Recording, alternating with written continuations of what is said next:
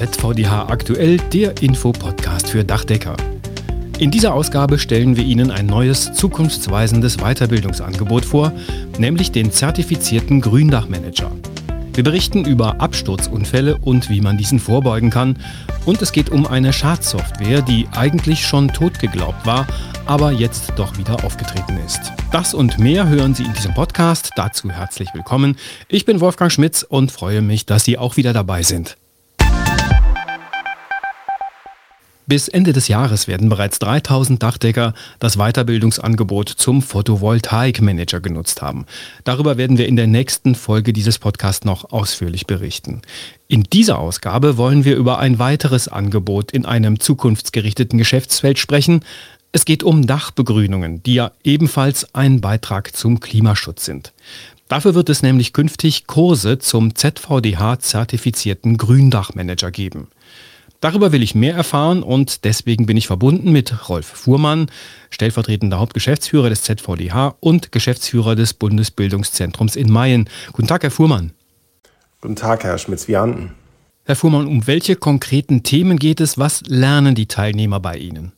Der Gründachmanager ist genau wieder wie der Photovoltaikmanager zeitlich über eine Woche angesetzt und die Inhalte reichen unter anderem von der Bauphysik über Wurzelschutz, Funktionsschichten, Planungsaspekte hin zum Solargründach, Retentionsgründach, Wartung, Pflege, Arbeitsschutz und Brandschutz sowie Marketing und Vertrieb. Also wie beim Photovoltaikmanager wollen wir einen Gesamtüberblick über alle relevanten und nützlichen Themen geben.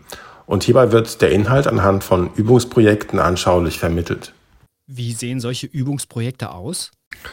Dabei handelt es sich um zwei Ausgangssituationen, einer extensiven Begrünung im Rahmen einer Sanierung und einer intensiven Begrünung im Rahmen eines Neubaus. Und äh, diese beiden Situationen werden vorgestellt zu Beginn und anhand des erworbenen Wissens sollen die Teilnehmer dann später in die Planung gehen, und zwar in Gruppenarbeit oder alleine, um das erworbene Wissen hier zu festigen und nachzuweisen. Der PV-Manager ist ja in Kooperation mit dem Elektrohandwerk entstanden. In Sachen Dachbegrünungen gibt es ja die Kooperation des Dachdeckerhandwerks mit dem Bundesverband Gebäudegrün. Wird diese Kooperation im Seminar sichtbar? Ja, die wird ganz konkret dadurch sichtbar, dass der Präsident und Geschäftsführer des Bundesverbandes Gebäudegrün, Dr. Mann, zwei Tage im Kurs referiert. Wann genau geht's los? Wann starten die Seminare und wo kann man sich anmelden? Wir haben zwei Termine, den 18. bis 22.09. und den 13. bis 17.11. diesen Jahres als Start der ersten beiden Kurse vorgesehen. Und äh, anmelden kann man sich über unsere Website dachdecker.schule. Zum Abschluss ein kleiner Blick in die Glaskugel. Rechnen Sie mit einer ähnlich hohen Erfolgs- und Teilnahmequote wie beim PV-Manager? Ja, es wäre etwas vermessen, jetzt mit einer solchen Auslastung der Kurse wie beim PV-Manager zu rechnen, aber das Thema steigt kontinuierlich in der Bedeutung für die Praxis und äh, ich hoffe, dass die Auslastung der Kurse das dann auch mal widerspiegeln wird. Vielen Dank, Rolf Fuhrmann. Das Bundeskabinett hat sich Ende März mit der Weiterentwicklung der Fachkräfteeinwanderung beschäftigt und dazu auch Gesetz- und Verordnungsentwürfe verabschiedet. ZVDH-Präsident Dirk Bollwerk hat zu diesem Paket Stellung genommen. In der Stellungnahme heißt es, so wörtlich, die Bundesregierung hat erkannt, wie wichtig die Zuwanderung gerade fürs Handwerk ist. Die vorgelegten Entwürfe sind ein wichtiger Ansatz, um die Erwerbsmigration zu erleichtern, um die Klimawende umzusetzen. Und wenn wir neben notwendigen Sanierungen noch Zeit und Kraft haben sollen, um den PV-Ausbau zu stemmen, brauchen wir alle Hände. Weiter sagte er, eine erfolgreiche und mittelstandsorientierte Zuwanderung qualifizierter Fachkräfte bedeutet aber auch, Vereinfachung der Verfahren, weniger Bürokratie und deutlich mehr Anstrengungen, die zugewanderten Menschen wertschätzend aufzunehmen, zu qualifizieren, zu beschäftigen und zu integrieren. Bollwerk meinte, die Bundesregierung setze an wichtigen Stellen an, indem sie die Beschäftigung von zugewanderten Arbeits- und Fachkräften wie auch von ausländischen Auszubildenden erleichtern wolle.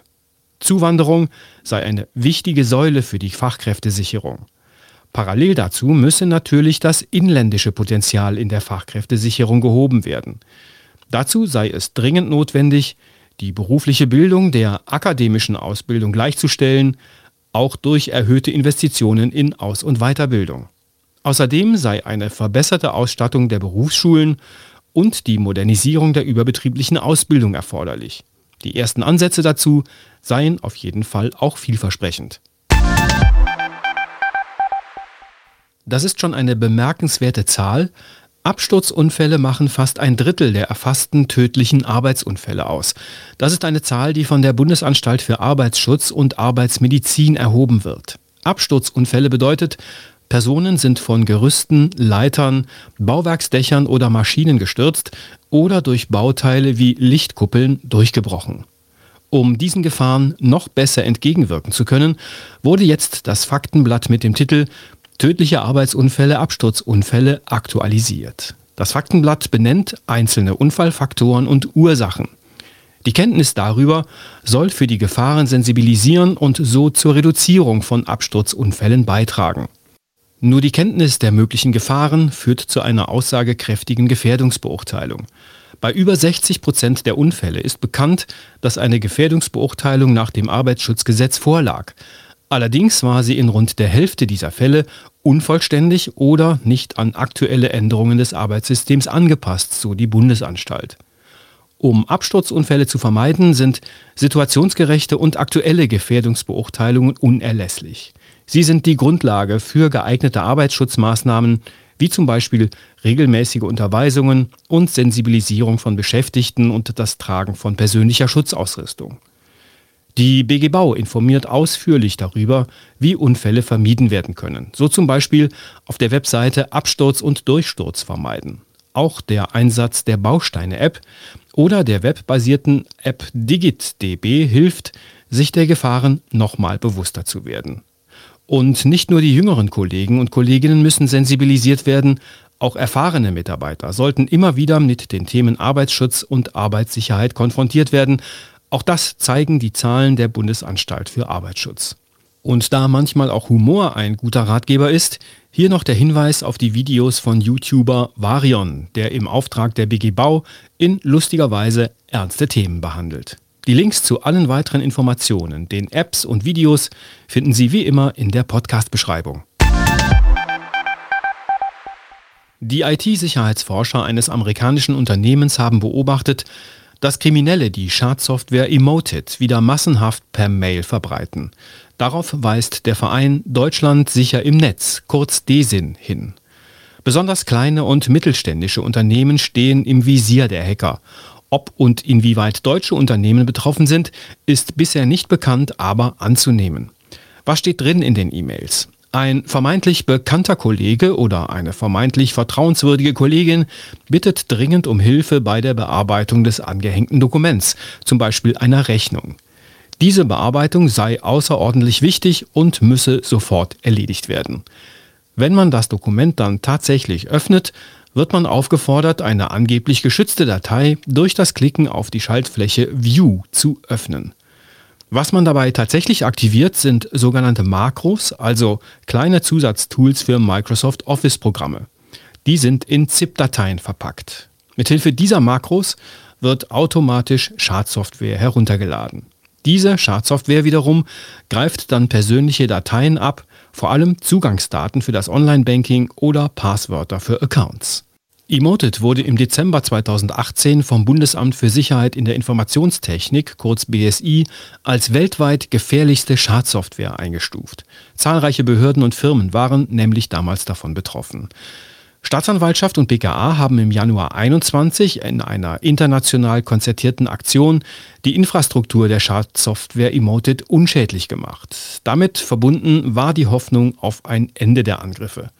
Tatsächlich war es dann auch zwei Jahre ruhig um die Schadsoftware, jetzt ist sie wieder aufgetaucht. Was können Sie und Ihr Unternehmen gegen Emoted tun? Desin rät Unternehmen zur Aufklärung über die Schadsoftware Emoted. Informieren Sie alle Mitarbeiter, dass sie in keinem Fall auf Schaltflächen wie View, Aktivieren oder Bearbeiten in Dokumenten klicken sollen. Darüber hinaus lautet der Rat, Makros bei Microsoft-Programmen standardmäßig zu deaktivieren und deaktiviert zu lassen. Administratoren von Unternehmen sollten das für das ganze Netzwerk standardmäßig festlegen. Zudem sollten regelmäßig Sicherheitsupdates des Systems sowie aller Antivirenprogramme eingespielt werden. Diese Antivirenprogramme sollten ZIP-Dateien oder ähnliche Archivdateien durchsuchen können.